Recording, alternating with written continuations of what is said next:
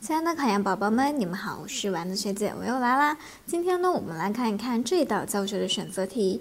某学生做作业的时候呢，常常依据身边的老师的面目表情来判断自己做题的对错，并且呢，迅速的更改答案。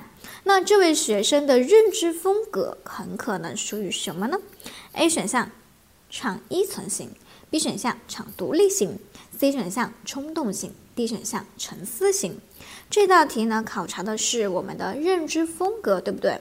那认知风格呢，其实呢，它有两种，一种呢是场依存，一种呢是场独立。那么我们说，容易受环境的影响比较大的这样的一种认知风格呢，叫做场依存型。那把不受或者是很少受到环境的影响的这种认知风格呢，称为场独立型。